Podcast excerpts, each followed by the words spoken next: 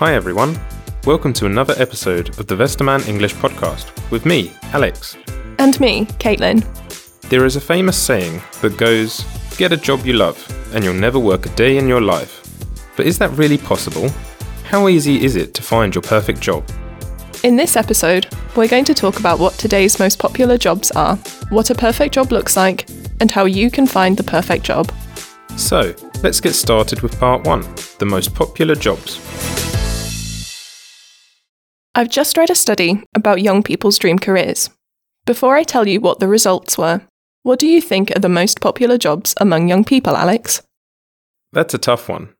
I'd guess that a lot of creative jobs are on there, like being an artist or musician, because of social media.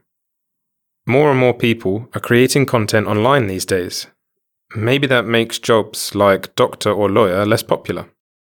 Well, just a few years ago, the most popular jobs among young people were actually doctor, teacher, lawyer, business manager, and engineer. Okay, so I was definitely wrong about that. But I guess those jobs are still popular because everyone knows what you do in them like being a teacher, for example. And doctors, lawyers, and managers also have a high reputation, which probably makes them more popular as well. Right. But I found another interesting study. According to that one, the second most popular job is social media influencer, and the third most popular job is YouTuber. So maybe you weren't that wrong. Some of those new jobs are definitely popular among young people. But I wonder how many people are actually working those jobs. Interestingly, not that many. The most common jobs are actually in the sales industry, like working in a supermarket or fast food restaurant. Part 2 What's the perfect job like?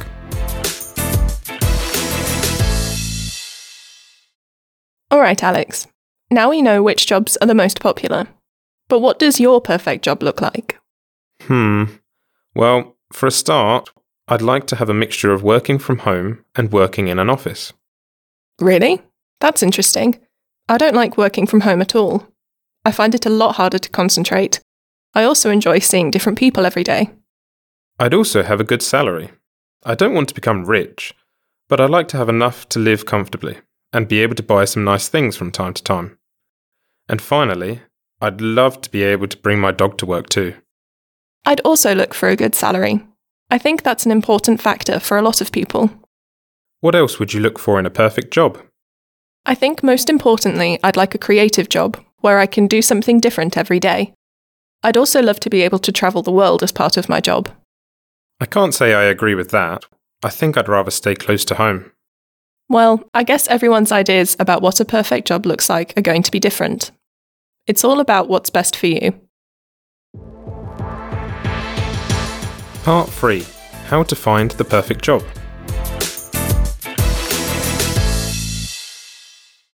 So, you might not be able to find a job that has everything you want, but you can still find a job that you'll be happy to work day after day.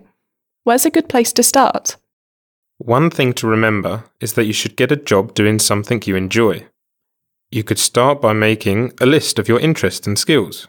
Then think about what jobs fit them. Definitely. Another good thing to try is getting work experience. Maybe there are companies near you where you could get some work experience. That can help you figure out if that job is something you'd like to do. And the company might offer you a job in the future too. Right. But keep in mind that it's also okay if you don't know what you'd like to do.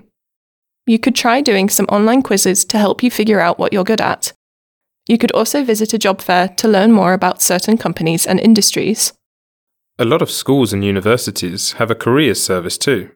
They can help point you in the right direction. Don't forget, though, that you don't just have to do one job for your whole life. It might take a few different jobs to work out what's best for you, but you'll gain a lot of good experience along the way. Over to you.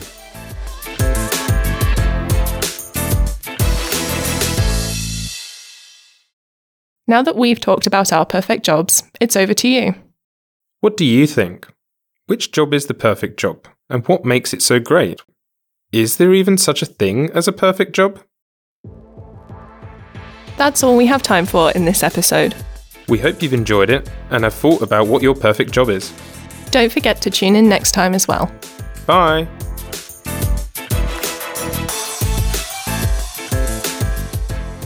Teachers can find a free worksheet and a transcript of this episode at www.westermann.de/english.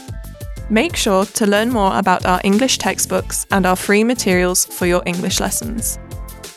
The Westermann English podcast is produced by Thomas Goetjen. The speakers in this episode are Caitlin Ayres and Alex Pavley. Music by AudioHub.com.